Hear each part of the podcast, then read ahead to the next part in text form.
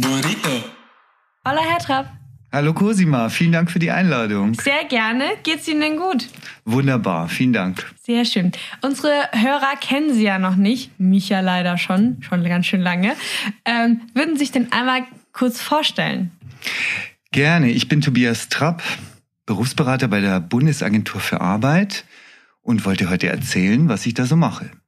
Jetzt eine ganz dumme Frage, wie kommt man denn darauf, ähm, bei der Arbeitsagentur oder bei der Bundesagentur für Arbeit äh, als Berufsberater zu arbeiten? Das ist schon mal eine gute Frage, weil es ja auch um Berufswahl, um Berufsauswahl und um den Lebensweg geht. Und es ist nicht so, dass ich mir das früher ausgesucht hätte. Ähm, ich habe in München Soziologie studiert und danach mich gefragt, was möchte ich machen. Habe eine Zeit lang im äh, im Filmbereich Praktika gemacht, habe dann gemerkt, das ist nicht genau das Richtige für mich und habe dann erstmal übergangsweise mir überlegt, Bundesagentur für Arbeit, Arbeitsvermittlung könnte ein interessanter Bereich sein. Mhm. Und dann sind Sie da geblieben. Und als ich das dann eine Zeit lang gemacht habe, habe ich gemerkt, das ist ein großes Feld mit vielen Leuten und sehr interessant, was ich vorher noch gar nicht kannte. Das war aber erstmal Arbeitsvermittlung im SGB II, Sozialgesetzbuch II, was Sie unter Hartz IV kennen. Mhm. Und erst da habe ich dann kennengelernt, was die Bundesagentur für Arbeit alles zu bieten hat und auch die Berufsberatung. Und bin da erst äh, später dazugekommen. Ich habe lange Arbeitsvermittlung gemacht und jetzt in der Berufsberatung gelandet, um da den Menschen auf ihrem Lebensweg weiterhelfen zu können. Und mit wem arbeiten Sie da so tagtäglich zusammen? Ich bin Berufsberater für die SEC 2. Das ist die Sekundarstufe 2. Und das heißt Gymnasien und alle Schüler und Schülerinnen, die das Abitur anstreben. Mhm. Das heißt, ich bin hauptsächlich am Gymnasium und arbeite mit Gymnasiasten und Gymnasiastinnen zusammen. Und weiterhin bin ich noch an der FOS, an den Fachoberschulen und an den Berufsoberschulen. Da spreche ich dann auch, also bei den ersten, äh, bei den Gymnasiasten geht es hauptsächlich um Studium und an der FOS geht es auch immer öfter um die Ausbildung. Mhm. Und ähm, gehen Sie nur in Schule oder haben Sie auch Termine, wo Leute dann zu Ihnen kommen? Das eine sind äh, die Veranstaltungen an den Schulen wo wir versuchen, mehrere Leute zu erreichen und eine grundsätzliche Orientierung, wie läuft der Berufswahlprozess ab, was für Schritte gibt es, auch was für gute Angebote gibt es, um das Richtige zu finden im Netz. Das ist ja groß. Das andere, meine Hauptaufgabe sehe ich darin, in der individuellen Beratung mhm. mit den Menschen darüber zu sprechen, wo sie gerade sind und was ihre nächsten Schritte sind. Okay. Äh, jetzt passt es ja perfekt, individuelle Beratung. Da komme ich jetzt auch zu meiner ersten richtigen Frage. Ähm, wie finde ich denn heraus, was ich gut kann und was ich gerne machen möchte, weil es gibt ja viele Berufe auf der Welt und viele Möglichkeiten und ganz viel, was man nicht kennt. Also einen, ich sage jetzt mal so, einen Arzt, einen Anwalt und vielleicht einen Bank Berater oder so, das hat man vielleicht noch so in seinem Umkreis von den, von den Eltern, Freunden der Eltern, wie auch immer. Aber es gibt ja noch ganz viel dazwischen äh, drin. Wie finde ich das heraus und vor allem, was hat das miteinander zu tun, was ich gut kann und was ich gerne mache? Das ist eine große Frage. Es tut mir leid. Schauen wir mal, wo ich anfange. Ja, also was Sie schon äh, genau richtig auch sehen, ist der Punkt, die Berufe, die unsere Eltern ausüben, die in unserem Umfeld ausgeübt werden, da haben wir eine ungefähre Ahnung. Bei Berufen, die weiter weg sind, die kennen wir vielleicht aus den Medien, aber da haben wir in der Regel nur klischeehafte Vorstellungen davon. Umso schwerer fällt es dann auch, sich dafür zu entscheiden. Mhm. Und deswegen Ihre Frage, wie kann ich mich da gut orientieren?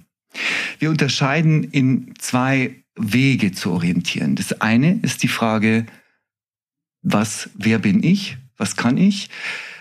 Ähm, das andere ist die Frage, was gibt es überhaupt für Berufs- und Ausbildungs- und Studienmöglichkeiten in der Welt da draußen. Das ist nicht dasselbe. Okay. Was ist denn da jetzt dann der Unterschied? Wie kann ich mir das vorstellen? Genau, also das, was man äh, gerne macht, ist nicht immer genau dasselbe, was man gut kann. Und das kann man rausfinden. Das war Ihre Frage auch. Mhm. Was kann, wie kann ich das rausfinden? Das eine ist, dass wir einige Tests dazu anbieten. Sie können verschiedene Tests machen. Persönlichkeitstests, Stärkentests. Finden Sie im Netz und auch bei uns auf der Seite der Bundesagentur für Arbeit. Der bekannteste, den fast alle Schüler und Schülerinnen kennen, ist unser Check You. Mhm. Die habe ich auch schon gemacht. Das sind vier Module, wo es um äh, Fähigkeiten und Fertigkeiten geht, aber auch um der Pers Persönlichkeit ähm, und wo am Ende dann sogar noch konkret eingeschätzt wird, was es gibt eine Liste von Top sechs Ausbildungsberufen und Studienfächern, mhm. die man auswählen kann. Das ist eine Möglichkeit, das zu finden. Da ist schon eine direkte Kopplung zwischen dem, was kann ich gut, was mache ich gerne und dem, wofür bin ich geeignet. Da gibt's Vorschläge. Ich möchte warnen vor dem Test. Oh. Weil der manchmal, alle Tests äh, sind ein bisschen kritisch. In dem Fall, wenn als ich den Test gemacht habe, habe ich zwei Stunden mich dahingesetzt und mir dann die Ergebnisse angeschaut. Und wenn man da so sitzt, bildet sich die Erwartung, dass man denkt, okay, jetzt kann der Test mir aber auch sagen, was soll ich denn tatsächlich machen? Mhm. Und als ich den vor einigen Jahren gemacht hatte, kamen viele Themen raus, mein Studium kam raus, auch Themen mit, über die ich mich sonst informiere, die mich interessieren. Aber ein Ergebnis war auch dabei, das war ganz komisch und hat gar nicht zu dem gepasst. Wissen Was war Sie? das Ergebnis? Muss ich nachdenken. Das war Ensembleleiter. Ich kann gar kein Französisch, dann muss ich das erst schon überlegen, wie spricht man es aus und was steckt dahinter. Und ich habe mich sehr gefragt, wie kommt das raus? Und warum ich das erkläre in der Warnung vor den Tests, weil was dann psychologisch passiert, ist, dass man ein Ergebnis von den vielen hat, was seltsam ist und wir dann denken, okay, das Ganze ist ein bisschen seltsam und der Test bringt keine guten Ergebnisse. Deswegen von mir an der Stelle achten Sie drauf, wenn Sie den Test durchführen, die Ergebnisse lesen. Da können immer welche dabei sein, die passen nicht so gut. Und ich sage es in einem klaren Satz, das Ende vom Test ist erst der Start für Ihre Recherche. Ja, ich erinnere mich, dass auch bei mir damals was äh, Komisches rausgekommen ist. Agrarökonom. da saß ich auch davor. Der Rest war viel BWL und ähm, Kommunikationswissenschaften, was ja jetzt auch passt. Ich studiere Marketing. Ähm, aber da war ich auch davor so, ähm, was soll ich denn jetzt damit anfangen? Und dann fand ich den auch erstmal doof, den Test. Also das ist genau das, was Sie jetzt gerade beschreiben. Ähm, aber jetzt ist es ja total kompliziert, jedenfalls für mich hört sich das ganz kompliziert an. Jetzt weiß ich, ich, ich mache etwas gerne. Das hat zwar nicht immer damit zu tun, ob ich es auch gut kann, aber ich habe ja schon mal für mich rausgefunden, ich mache das gerne ich, äh, und das kann ich vielleicht auch gut. Viele wissen aber ja auch gar nicht, was mache ich denn gerne, weil dann gibt es ganz, ganz viele Möglichkeiten und man hat ja auch nicht alles schon mal gemacht.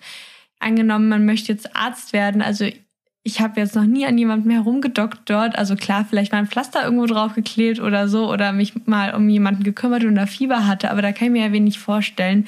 Aber immer noch mehr als beim Ensembleleiter zum Beispiel oder beim Agrarökonom oder wie finde ich denn, haben Sie dann einen Tipp, wie finde ich denn raus, dass ich denn so gerne mache?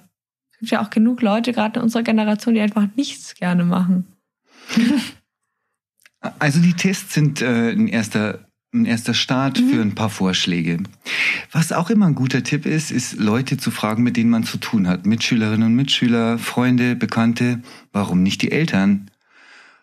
Und zu sagen, was glaubst du denn, was ich gut kann? Was fällt dir denn ein? Und da kann man auch gute Hinweise bekommen. Ähm, so, ist das eine Antwort auf Ihre Frage?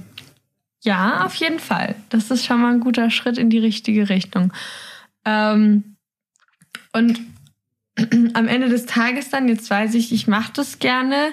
Ähm, woher, wie finde ich denn dann auch raus, ob das wirklich das Richtige ist? Empfehlen Sie da einfach Praktika oder reinlesen, mit Leuten reden? Was kann ich da alles tun? Das ist eine gute Frage und die stellt sich auch bei uns häufig in der Beratung, dass man sagt, wie weit bin ich eigentlich schon beim Prozess der Entscheidung? Mhm. Und das ist interessant, wie Sie die Frage gestellt haben, weil Sie alle Stichworte mir schon gegeben haben. Äh, ich habe ein Modell, das ich den Schülern und Schülerinnen so erkläre, das ist ein Drei-Stufen-Modell. Das beginnt mit äh, zuerst recherchieren im Netz, das können Sie von zu Hause, da brauchen Sie niemanden dazu. Die zweite Stufe ist dann, ich nenne es Interview, weil Sie da wirklich mit Leuten reden. Am besten welche, die Sie kennen. Wenn man über den Beruf nachdenkt und sich Zeit nimmt, dann findet man immer jemanden über Ecken äh, und Bekannte, den man dann doch kennt und fragen kann. Wenn nicht, kann man sich auch überlegen, jemanden anzusprechen, der zum Beispiel in der Öffentlichkeit ist. Das ist die zweite Stufe des Interview. Die dritte ist dann die Praxiserfahrung. Auch das haben Sie schon angesprochen. Das ist ein Praktikum in dem Beruf in der Regel. Wo wir Schwierigkeiten haben, ist bei einigen Studienberufen können Sie nicht einfach ein Praktikum machen und reingehen ins mhm. Büro. Denken Sie an die psychologische Psychotherapeutin. Da möchte man nicht, dass Praktikanten dabei sitzen in der Sitzung. Was macht man also bei Studiengängen, mhm. wo man sich nicht dazusetzen kann? Da gibt es eine sehr schöne Lösung, wo Sie herausfinden können, ob es passt oder nicht. Und das sind sowohl sowas wie Hochschulorientierungstage mhm. oder Tag der offenen Tür oder auch Schnupperstudium. Viele Hochschulen und Universitäten bieten ein Schnupperstudium an. Ich sage jetzt mal hier in München ein Beispiel. Bei der LMU kann man sich bei Probieren, Studieren, Studieren, Probieren. Sie können, Sie können bei der LMU äh, sich ähm, anschauen, was in der nächsten Zeit für Vorlesungen stattfinden, Ihr Lieblingsfach auswählen und sich dort dann anmelden und bekommen dann den Raum und die Zeit haben Sie schon beim, beim Raussuchen und können sich einfach dazusetzen. Das ist interessant. Ihre Frage war, wie finde ich raus, was für mich passt? Wenn Sie studieren, Schnupperstudium ist eine gute Idee. Wenn Sie in der Vorlesung sind, empfehle ich Ihnen nicht nur die Inhalte zu hören, was die Professorin und der Professor gerade spricht, sondern auch nach links und nach rechts zu gucken, um zu sehen, wer sitzt da mit Ihnen. Sind das die Leute, mit denen ich in den nächsten Jahren studieren möchte und später auch arbeiten? Mhm. Ich weiß noch, ich hatte ja angefangen, Jura zu studieren. Erste Vorlesung, mein Professor meinte, schauen Sie jetzt bitte mal nach links und nach rechts. Am Ende des Semesters sind zwei von Ihnen wahrscheinlich weg. Okay. Da musste ich jetzt gerade dran denken. Ja, das ist ein Thema. Ähm, keiner wollte der, derjenige sein, der dann weg ist am Ende des Tages. Aber es war auch wirklich so. Es war so. Das ist ein großes Thema, auch für die Berufs- und Studienberatung, auch für das, für unsere für unsere Berufswahl, dass wir den Leuten da was Gutes erzählen. Und das ist die Abbruchquote in, bei den Studierenden. Und da haben Sie schon was angesprochen.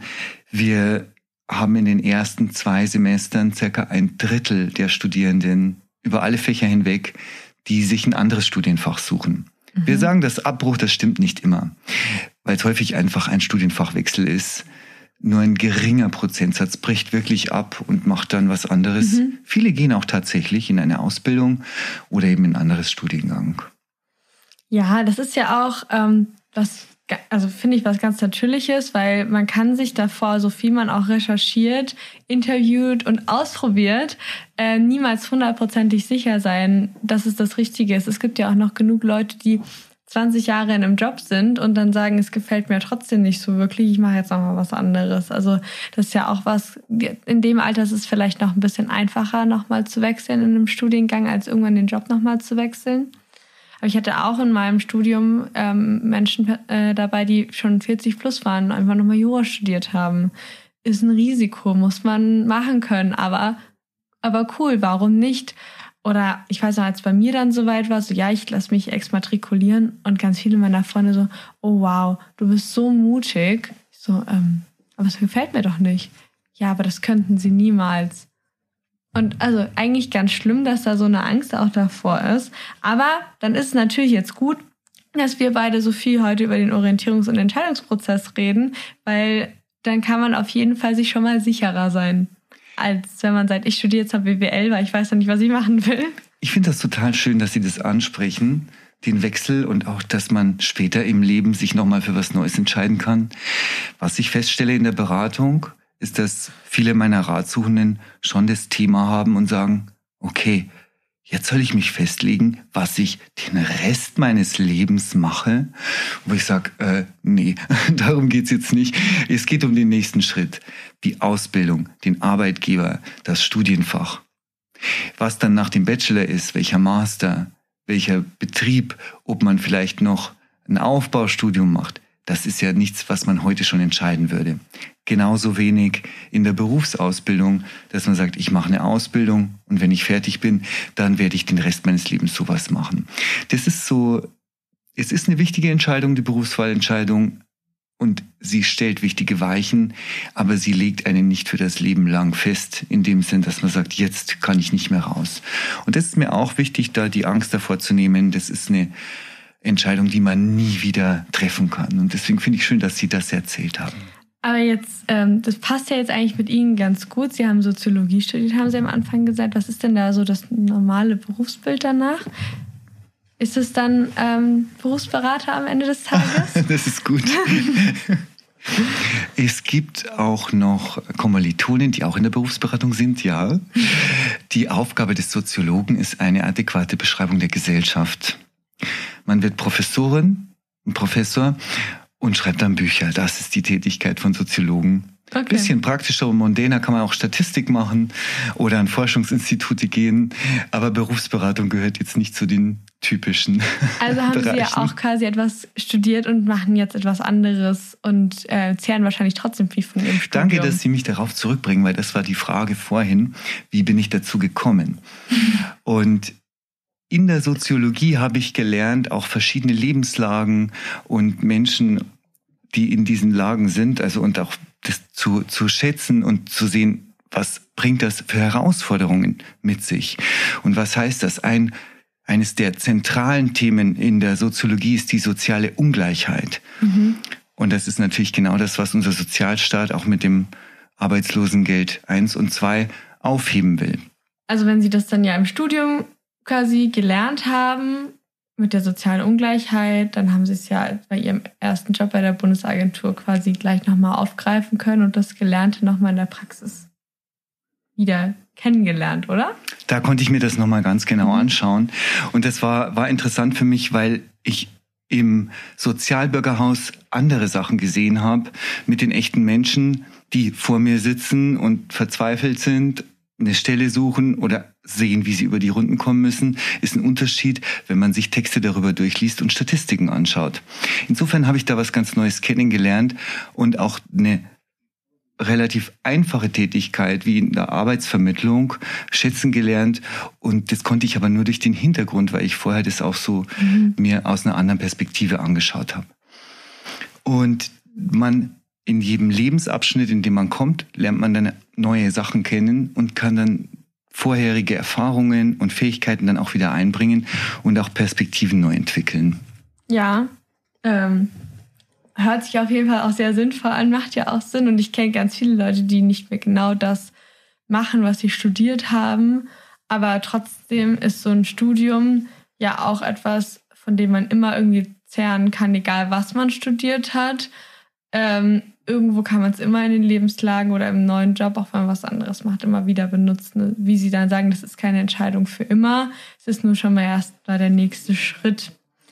Ähm, jetzt bin ich aber trotzdem angenommen in meiner Oberstufe. Ist noch gar nicht so lange her. Ähm, und ich habe mir auch schon Gedanken gemacht, was will ich studieren? Wie, wie finde ich das raus? Wie orientiere ich mich? Und dann war für mich auch die Frage, was kann ich denn jetzt während meiner Schulzeit schon machen, ähm, um mich auf diese Entscheidung besser vorzubereiten? Also ja, ich weiß, dass ich lieber in den Deutschunterricht gegangen bin als in den Physikunterricht. Aber das hat mir jetzt noch nicht so viel gebracht. Wir hatten verschiedene Angebote, auch natürlich von der Bundesagentur für Arbeit, war auch regelmäßig jemand vor Ort. Haben wir auch Termine mit ausmachen. Wir hatten Berufsabende, mit Eltern, die sich zum Beispiel bereit erklärt haben, über ihren Job zu sprechen. Da konnte man dann hin. Aber ich habe mich immer gefragt, ob ich noch irgendwas mehr machen kann, um, weil ich hatte viele, die waren sich schon so sicher. Und ich habe das immer beneidet. Ich dachte, was haben die denn getan, um sich so sicher zu sein? Ist eine Frage, die, mir, die ich mir auch manchmal stelle. Mhm. Die kann ich den Leuten leider nicht selber stellen, weil sie nicht zu mir in die Beratung kommen. Klar. ähm, ich höre das aber, wenn ich mit Gruppen spreche, da stelle ich auch die Frage, wer weiß schon, wo er hin will. Und dann gibt es auch Leute, die sich so ganz sicher sind. Und das ist interessant, weil mit denen reden wir natürlich in der Gruppe und das lässt bei den anderen dann das Gefühl entstehen, okay, warum ist das nicht so bei mir? Und das würde ich gern, die Frage, wie kann ich mich vorbereiten, hatten wir, meine ich, vorhin schon ganz gut mhm. überlegt, über erst recherchieren, Praxiserfahrung machen und Interviews führen. Klar, auch äh, sagen, welche Schulfächer kann ich gut und welche mache ich gerne. Das sind schon so erste Anhaltspunkte. Ich finde aber da tatsächlich auch nochmal zu überlegen und ganz grundsätzlich eher philosophisch gesehen, als Menschen sind wir halt einfach offen, morgen was anderes zu tun, mhm. als wir es heute gemacht haben.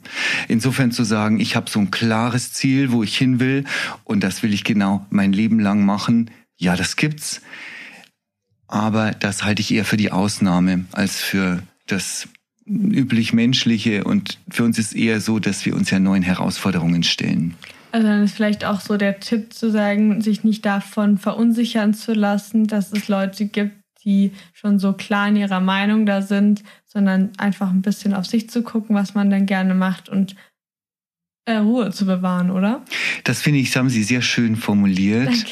Das wäre eine Essenz aus dem Ganzen. Auf sich gucken. Und das ist auch was, was wir an der Schule selten mir fällt auch gar kein Fach ein, wo man das lernen würde, dass man sagt, wo sind denn meine Stärken? Vielleicht macht man das mal im P-Seminar, im Praxisseminar, in der Oberstufe, da könnte das sein. Das hängt aber von den Seminarleiterinnen ab. Ähm, aber wirklich die Frage, wo bin ich, wo fühle ich mich wohl, wo ist mein Ort? Mhm. Sei es geistig, in Texten, mit den Menschen, im Sozialen oder auch ganz konkret örtlich gesehen, an welchem Platz fühle ich mich wohl, draußen, drinnen, vorm Bildschirm. Das sind Dinge, da hinzuschauen, hinzuspüren, zu sagen, was ist mein Ort, das lernen wir in der Schule sehr wenig. Und das ist etwas, wo ich auch versuche, im Gespräch dann darauf hinzuweisen. Mhm. Ja. ja, wenn ich das äh, nochmal so Revue passieren lasse, äh, haben Sie da recht, da kommen wir perfekt genau zur nächsten Frage, die ich vorbereitet habe. Was kann denn die Schule in Anführungsstrichen besser machen? Also was kann sie generell machen, um ihre Schüler zu unterstützen, aber vielleicht was kann sie auch besser machen? Ja, jetzt stellen Sie mir eine Frage. Ich bin ja von der Bundesagentur für Arbeit. Die Schule ist ja eine ganz andere Organisation. Ähm, also da, da will ich mir das jetzt nicht anmaßen, der, der Schule, den Lehrerinnen und Lehrern, den Schulleitungen, dem Kultusministerium zu sagen, was können die besser machen. Das mhm. Liegt nicht bei mir. Okay, aber Sie äh, sprechen ja viel mit Schülern und ähm, vielleicht gibt es da einfach, einfach Sachen, mehr Angebote wären gut.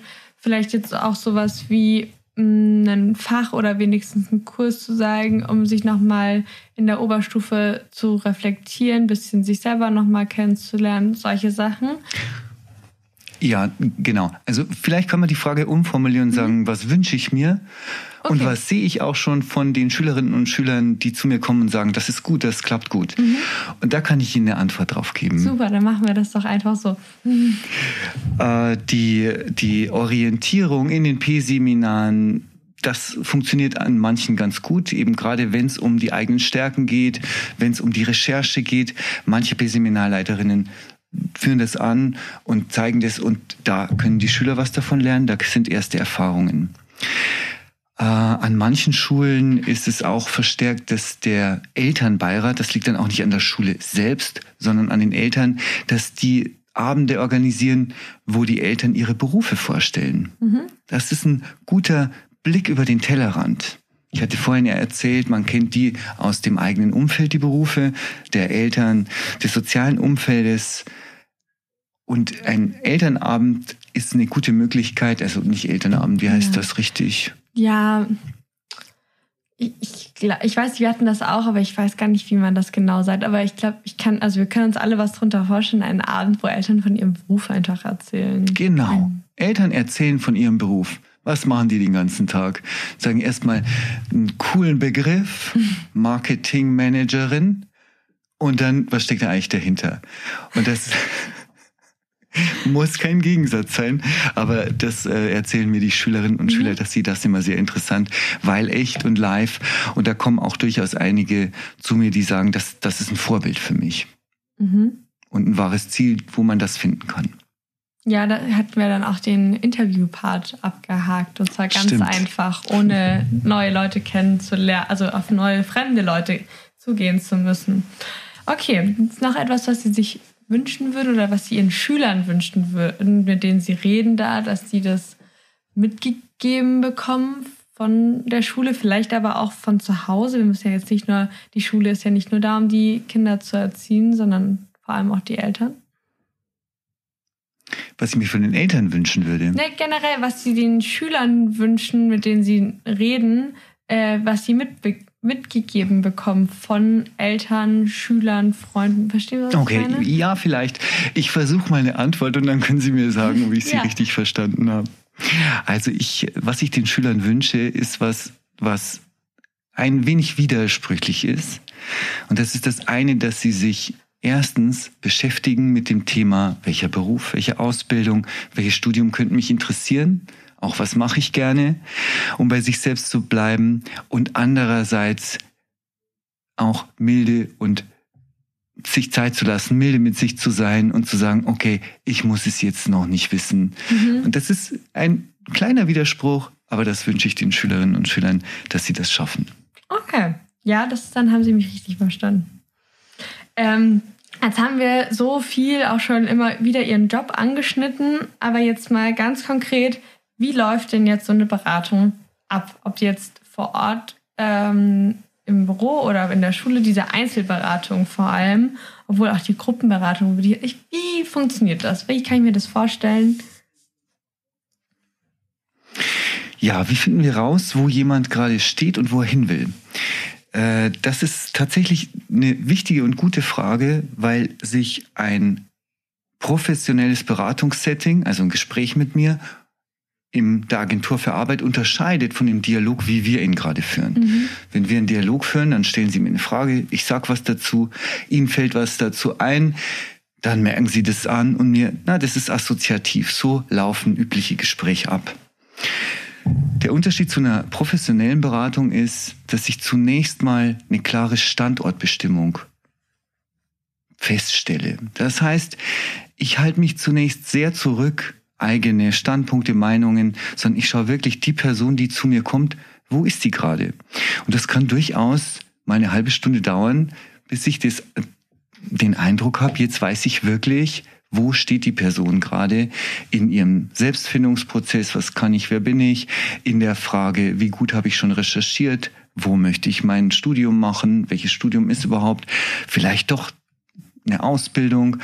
Bei diesen Fragen, um mir da ein genaues Bild zu verschaffen, nehme ich mir viel Zeit, ohne irgendwelche Fragen zu beantworten von meiner Seite oder schon Richtungen zu geben. Im zweiten Teil von der professionellen Beratung würden wir uns anschauen, was ist denn jetzt wirklich Ihre Frage? Mhm. Jeder kommt mit der Frage, was soll ich studieren? Das ist eine sehr allgemeine Frage. Aber was steckt dahinter? Steckt vielleicht die Frage dahinter nicht doch besser eine Ausbildung?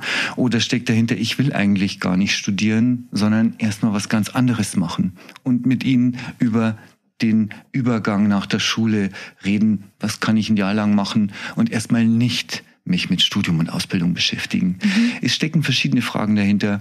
Das ist der zweite Teil, wo wir gemeinsam, ich mit den Ratsuchenden, mit der ratsuchenden Person, dann formuliere, was soll man jetzt genau angehen.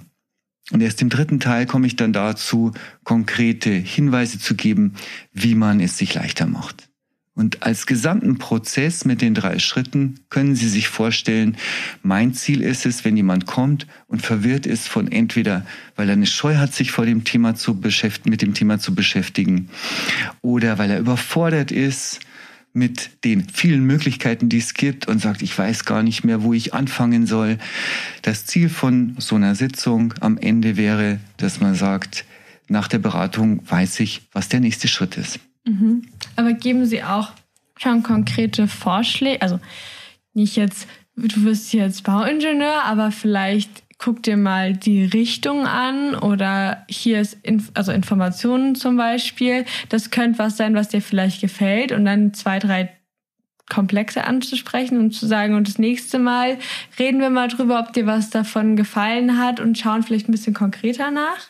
Machen Sie das auch? Das ist gut, dass Sie das sagen, so mit den zwei Terminen, weil die, der Berufswahl, die Berufswahl ist keine einzelne singuläre Entscheidung, sondern wir reden von einem längeren Berufswahlprozess. Wenn wir nochmal an das Gespräch vorhin zurückdenken, das kann auch das ganze Leben lang gehen, mhm. wo man sich wieder mal umentscheidet, merkt, ich bin jetzt nicht richtig. Aber zurück zu unserem Thema in der Beratung.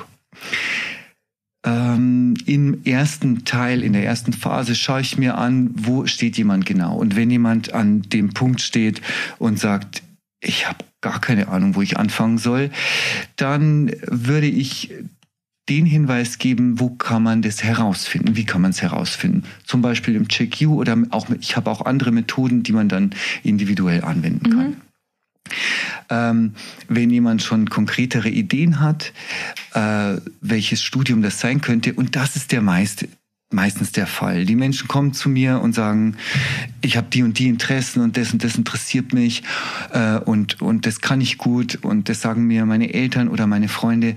Da sind schon so grobe Richtungen. Mhm. Die Studienfächer noch nicht konkret, aber die Studienbereiche kann man schon sehen. Und dann reden wir darüber, wie man das gut herausfinden kann, was es da gibt. Mhm. Okay.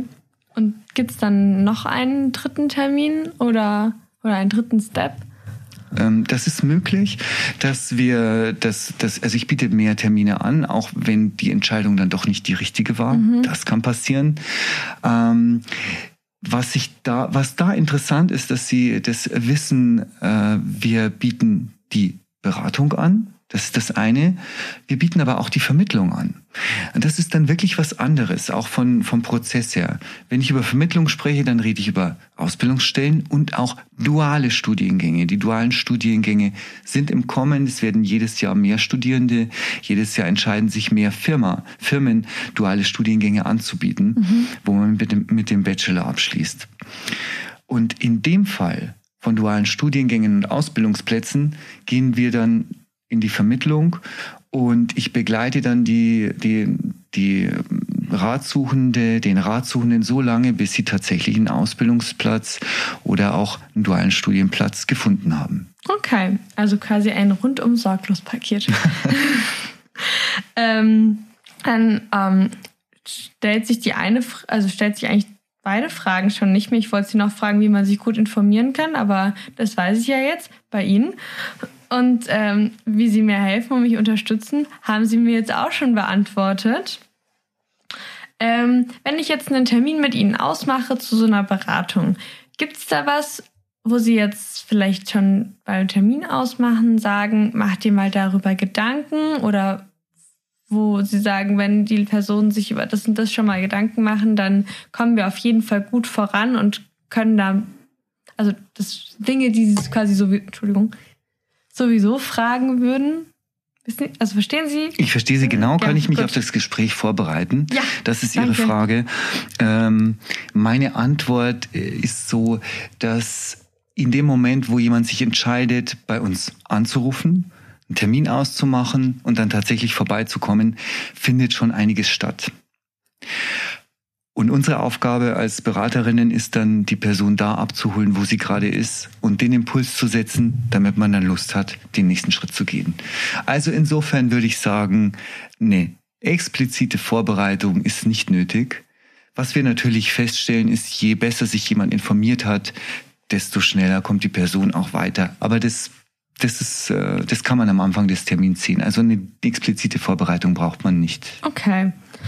Ähm und eine Frage habe ich noch zu dem ganzen Thema und ich glaube, dann ähm, bin ich durchorientiert im Thema.